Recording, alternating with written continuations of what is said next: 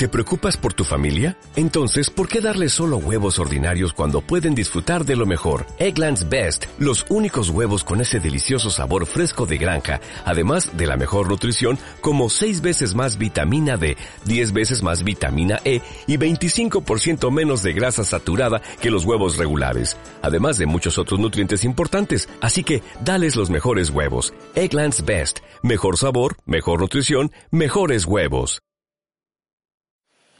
Hola a todos, a todas.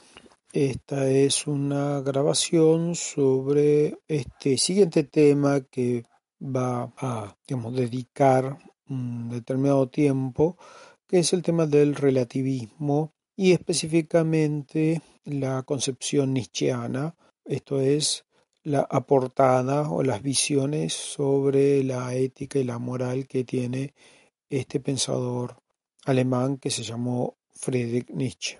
Primero, bueno, hablemos un poquito de lo que quiere decir relativismo y también su concepto contrario, que es universalismo.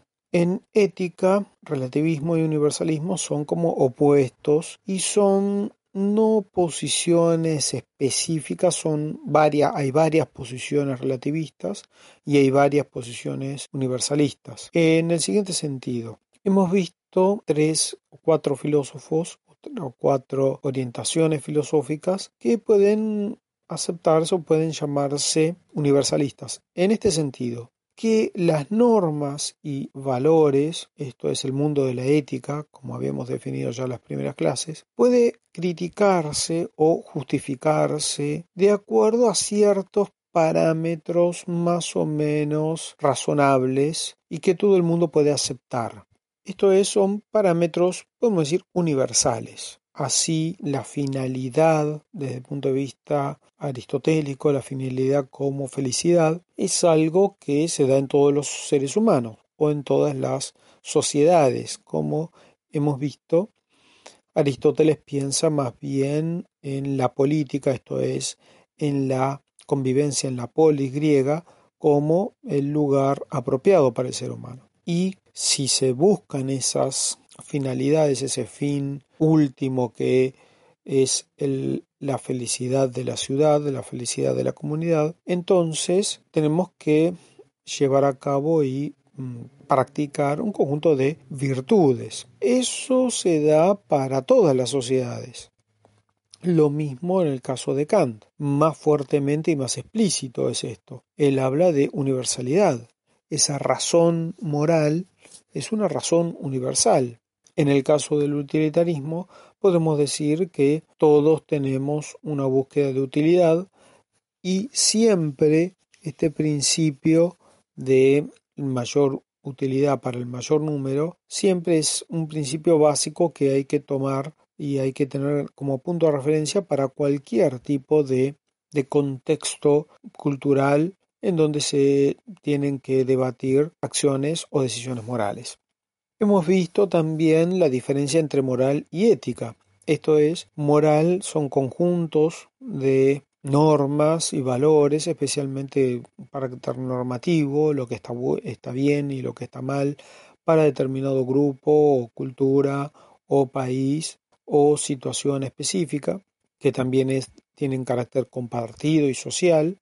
Y por otro lado, el concepto de ética, esto es la capacidad o no de racionalizar, dar cuenta racional, justificar o no justificar, pero generalmente se usa en el sentido de dar la posibilidad de justificar estas normas y valores. Justificar, quiero decir, y posibilidad de criticarla. Por ejemplo, el decálogo el decálogo, los diez mandamientos, es moral. Esto es una construcción moral que implica un conjunto de normas que obligan a realizar algo o no realizarlo.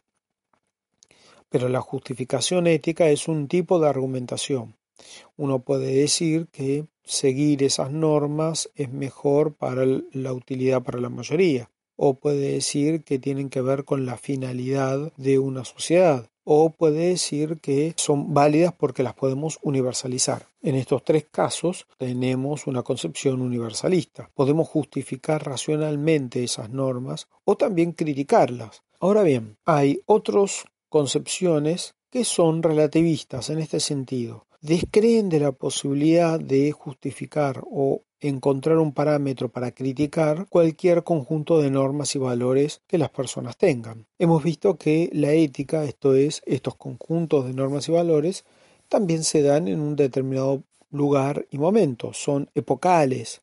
Hay normas y valores que fueron de alguna manera aceptadas y después fueron desechadas, o que tuvieron algún predicamento, alguna hegemonía y quizás hoy ya no lo tengan porque pertenecen a alguna cultura especial, a algún momento especial de la historia humana. El relativista poco remite a esto. Lo que le importa es que hay conjuntos de normas y valores y que no hay posibilidad de decidir cuál conjunto de normas y valores, si es que hay una oposición, cuál conjunto de estos es superior a otro o no, y niega la posibilidad de que haya un punto de referencia argumentativo, como hemos visto en las últimas posiciones en ética, a partir del cual se puede evaluar y se pueda decidir. ¿Qué va a decir el relativista? Bueno, siga sus propios normas y valores en gran medida que usted ha aprendido en bueno, su cultura, su contexto social específico. ¿Qué importancia profesional puede tener esto? Probablemente también en la medida en que un profesional o una profesional también se va a enfrentar o va a trabajar con otras concepciones del mundo, con otras formas de conocimiento probablemente. Y en este sentido lo obliga o lo sugiere o lo invita a ser más tolerante, digamos, con estas otras formas o estas otras miradas del mundo.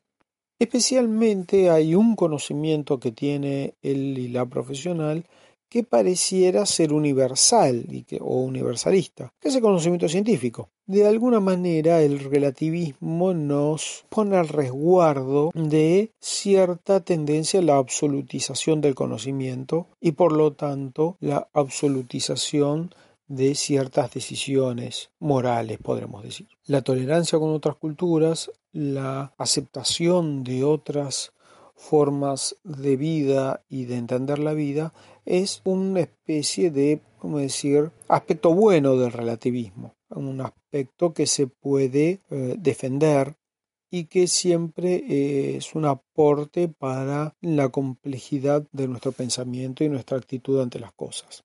Justamente el relativismo ha sido defendido como manera de hacer un cuestionamiento de ciertas concepciones hegemónicas que pueden justificar eventualmente relaciones de poder eh, arbitrarias que un pensamiento único eh, podría justificar. En este sentido, el relativismo es una actitud bastante buena.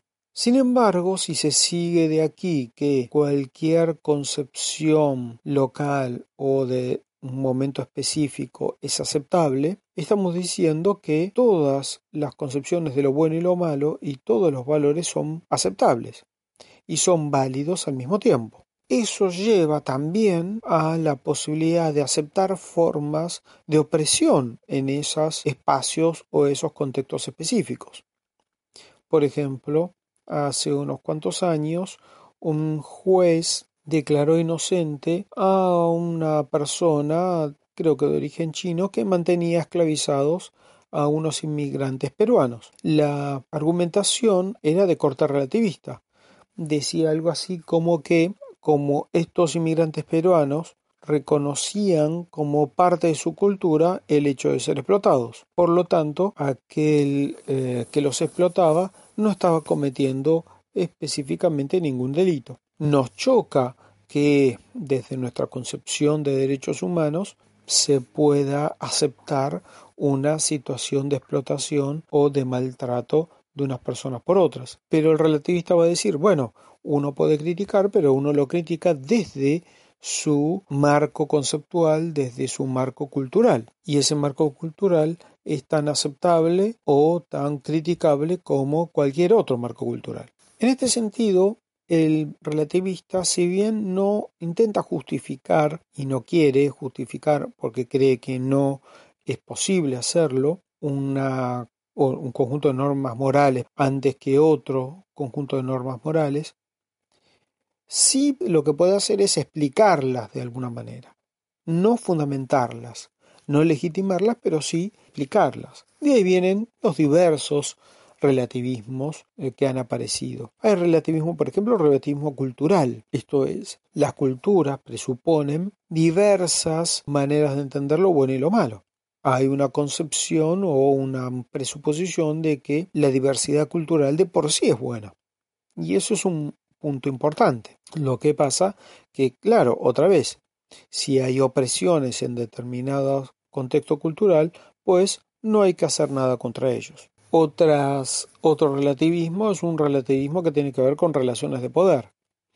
Esas culturas o esas miradas del mundo, esas imágenes del mundo, son incorporadas y creadas e impuestas en función de unas relaciones de poder específicas. Aquellos que tengan el mayor poder eh, de carácter, podemos decir, material, también intentará incorporar en otros, educarlos de alguna manera, insuflar en otros ciertas ideas que justifiquen esas formas de poder. Diariamente nosotros vemos injusticias a nuestro alrededor y sin embargo no son juzgadas de la misma manera que otras eh, situaciones de ilegalidad o de falta de ética. ¿Por qué? Bueno, probablemente porque esas situaciones injusticias no juzgadas están sostenidas o son llevadas a cabo por quienes tienen más poder que otros. Por lo tanto, no son llevados a juzgamiento o no son cuestionados como si de otras partes de la sociedad sí lo son, son cuestionadas o son juzgadas por las realizaciones o por los actos que realizan. Hay relativismo más individualista, digamos, en el sentido de que la moral es una cuestión meramente individual y no es transferible o no es comunicable, digamos, los pareceres morales de una persona a otra. Otros van a demostrar o van a mostrar que el lenguaje, el lenguaje tiene o va incorporando eh, en sus definiciones aspectos morales o inmorales. Es una, es una posición bastante compleja de entender, pero podemos decir que en el lenguaje también hay una concepción del mundo. Las definiciones que da el lenguaje de alguna manera conciben el mundo de una, de una manera u otra. Y en esa concepción del mundo también hay presupuestas ciertas valoraciones y ciertas acciones que son cuestionadas y otras que son ensalzadas.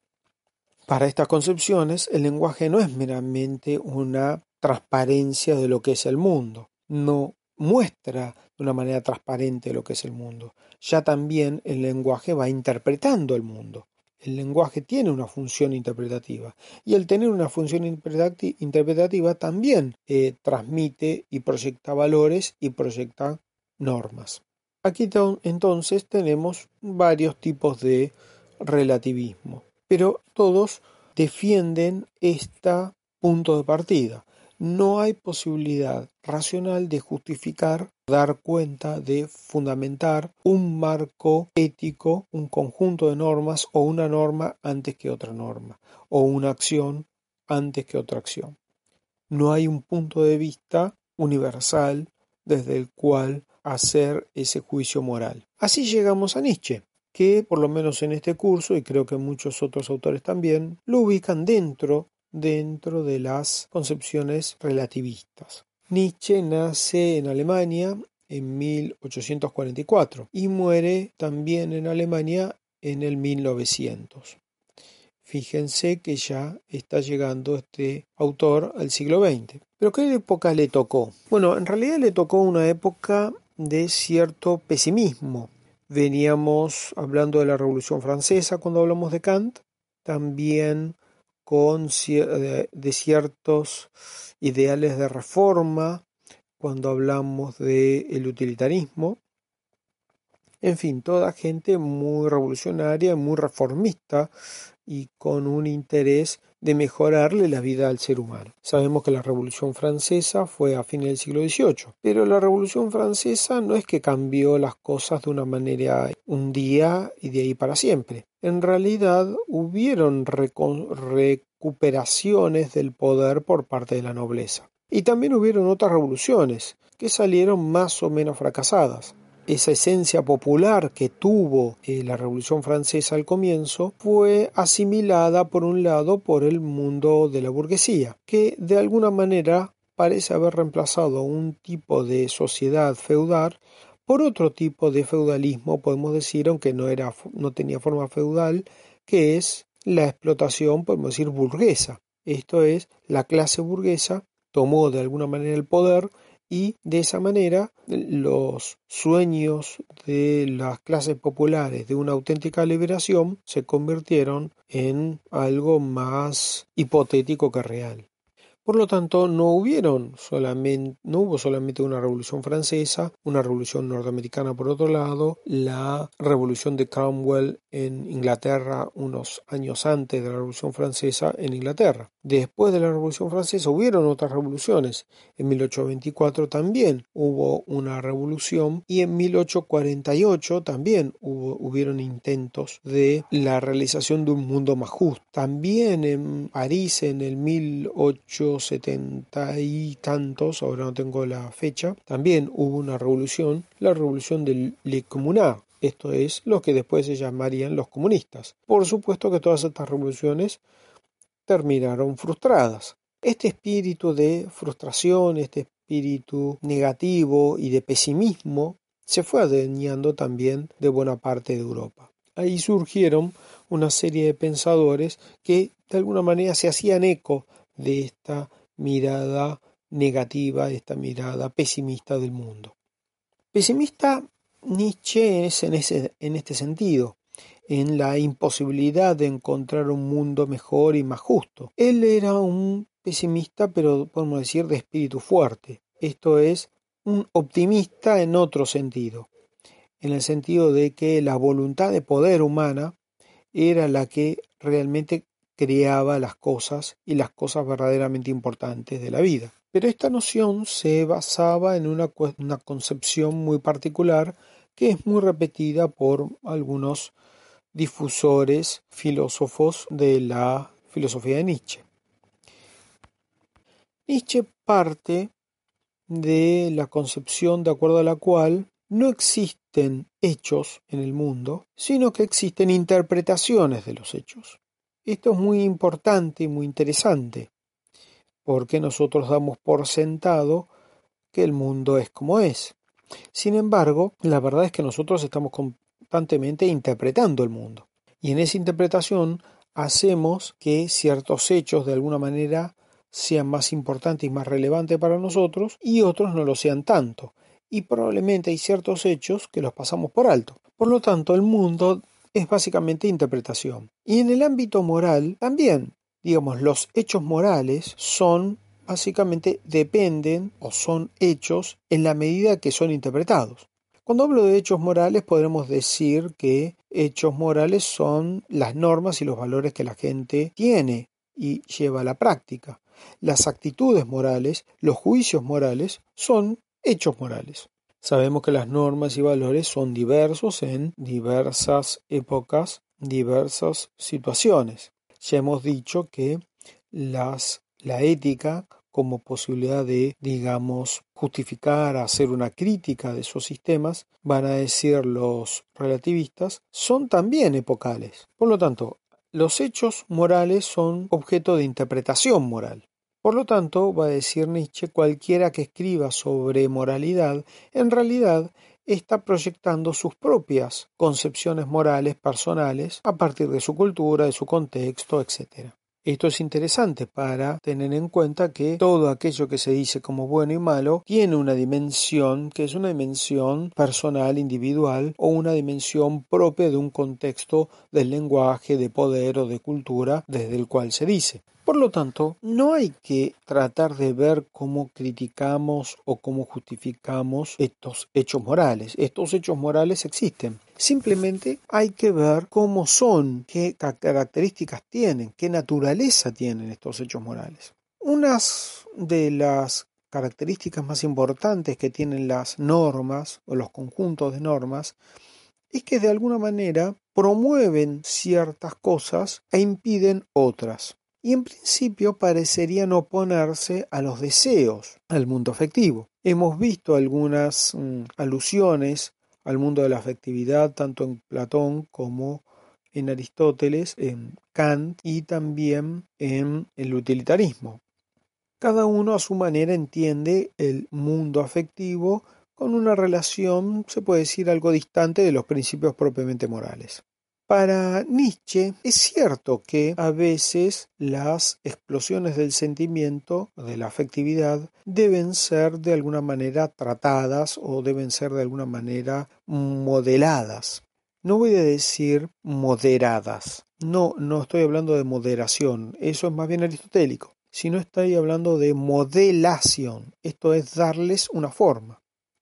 El sentimiento por sí mismo en realidad no es en sí mismo malo, lo que pasa que no crea nada. La explosión del afecto es puede ser básicamente destructivo o una mera destructividad sin sentido. Lo que hace la moral en realidad es conducir esas pasiones, es conducir ese mundo afectivo para crear cosas importantes en la vida humana. Este factor creativo es un poco lo importante y lo central en Nietzsche.